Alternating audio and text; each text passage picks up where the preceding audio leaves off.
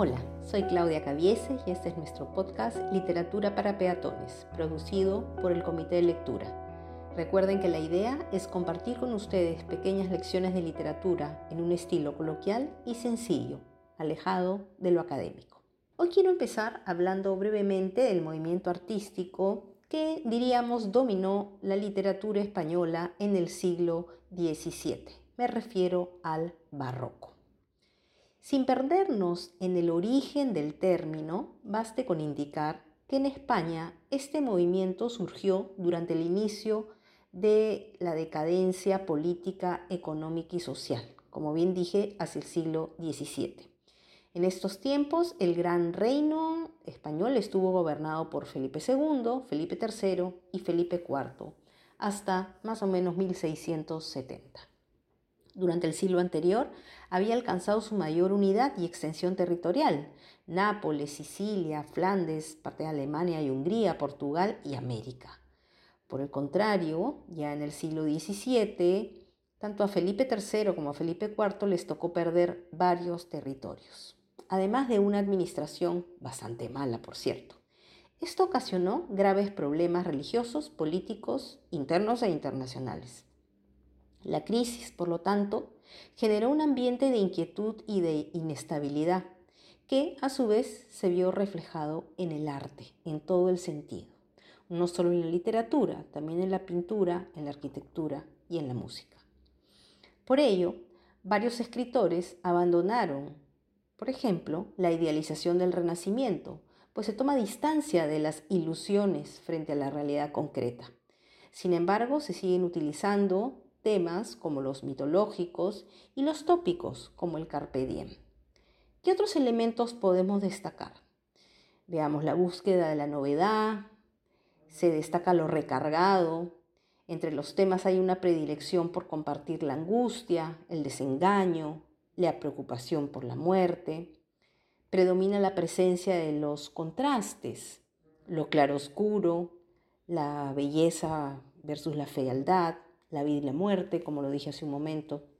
Y aquí en este contexto desarrollarán su poesía dos maestros del género, Luis de Góngora y Francisco de Quevedo. Veamos al primero de ellos. Luis de Góngora nace en Córdoba en 1561. Su apellido paterno fue Argote, pero él decidió hacer un hiperbatón, es decir, una figura literaria que cambia el orden de las palabras y colocó primero el apellido de su madre.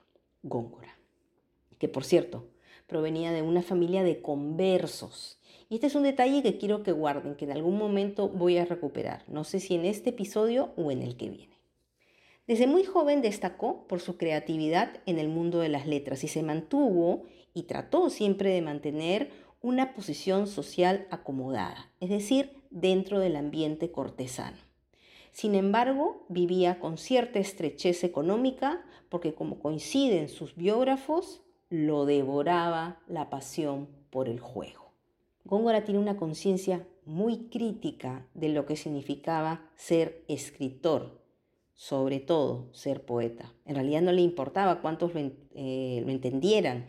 Lo que él quería era ser un virtuoso del lenguaje poético le interesaba el detalle, la pompa, la suntuosidad que en realidad llega a alcanzar niveles altísimos en su poesía. Góngora quiere crear un mundo de palabras que causen admiración, como dije, una poesía nueva, y así trabaja un lenguaje lleno de cultismos, de una sintaxis, de un orden gramatical realmente rebuscados. Reta constantemente a su lector y a la vez podemos reconocer en su estilo una delicadeza, un entusiasmo por la belleza sensorial, una abundancia en figuras que tienen que ver con el color, por ejemplo. Quiere trazar una línea divisoria entre el lenguaje poético y el lenguaje coloquial, al que obviamente va a considerar ordinario. Y por ello va a buscar aplicar la flexibilidad que tenía la gramática latina a la gramática castellana. Con lo cual, claro, va a tener que darle varios giros a la tuerca y pone en apuros, como dije hace un momento, a su lector.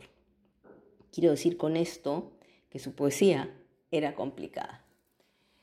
Me gustaría rescatar de él algunos fragmentos interesantes de su obra, que casi funcionan como una adivinanza. Es decir, en una primera lectura nos quedamos con la pregunta de qué quiso decirme y nos obliga a decodificar cada verso, por lo tanto cada oración, por lo tanto cada estrofa, cada figura literaria. Voy a hacer una cita a continuación que pertenece a su gran poema La fábula de Polifemo y Galatea. Góngora, ojo, no abandona, como ya mencioné, los temas mitológicos. De este, pues, formidable de la tierra, bostezo el melancólico vacío a Polifemo horror de aquella sierra, bárbara choza ese albergue umbrío y redil espacioso donde encierra cuanto las cumbres ásperas cabrío de los montes esconde copia bella que un silbo junta y un peñasco sella. ¿Qué será? ¿Qué será? Pues en este pasaje el poeta nos describe la cueva en la que vivía el gran cíclope mitológico. En un episodio anterior yo les expliqué algunos de los tópicos que destacaban durante el Renacimiento. Y recuerdo que cuando conversamos del poeta toledano Garcilaso de la Vega hice mención al Carpe Diem. En el soneto que viene a continuación Góngora se detiene en la misma constante. Vive el hoy, el mañana es incierto. Y dice, mientras por competir con tu cabello, oro bruñido al sol relumbre en vano, mientras con menosprecio en medio del llano, mira tu, tu blanca frente al lilio bello mientras a cada labio por cogello siguen más ojos que al, clavel temprano, y mientras triunfa con desdén lozano del luciente cristal tu gentil cuello. Goza cuello, cabello, labio y frente, antes que lo que fue en tu edad dorada, oro, lilio, clavel, cristal luciente, no solo en plata o viola truncada se vuelva más tú y ello juntamente en tierra, en humo en polvo, en sombra, en nada. Garcilaso decía, coged de vuestra alegre primavera el dulce fruto antes que el tiempo airado cubra de nieve la, hermosa cumbre. Góngora va más allá. No habla solo de vejez, como la edad de plata, sino que nos invita a vivir la vida antes que ésta se vuelva en tierra en humo, en polvo, en sombra, en nada. Tremendo. Se me ha puesto la piel de gallina. A Góngora no le importaba, como ya lo dije, que lo entendieran. Dice que incluso, dicen, perdón, que incluso le decían el poeta de las tinieblas, porque era muy oscuro en lo que quería decir, por lo intrincado de su estilo también.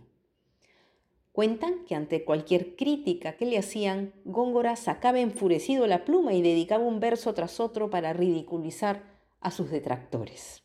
Entre sus preferidos estaba Lope y otro poeta más joven que él y más desenfadado también, Francisco de Quevedo.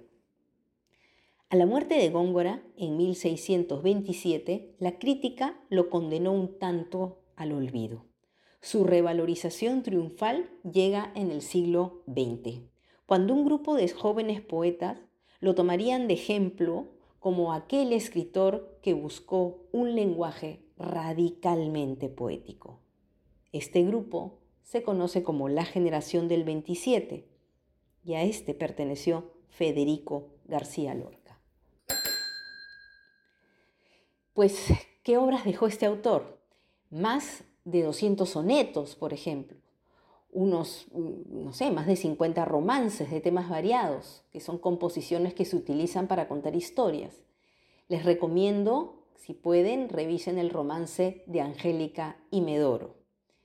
La poesía también tenía corte satírico, tuvo poesía amorosa, grandes poemas como el ya citado La fábula de Polifemo y Galatea y Las Soledades. Prometo que en el siguiente episodio contarles un poquito de la guerra poética en la que tanto Góngora y Quevedo cruzaron varios versos de ofensiva y contraofensiva. Ahora sí me voy. Y recuerden, Leer nos brinda un lugar a donde ir cuando tenemos que quedarnos donde estamos. Nos vemos. Cuídense mucho, cuiden a los suyos.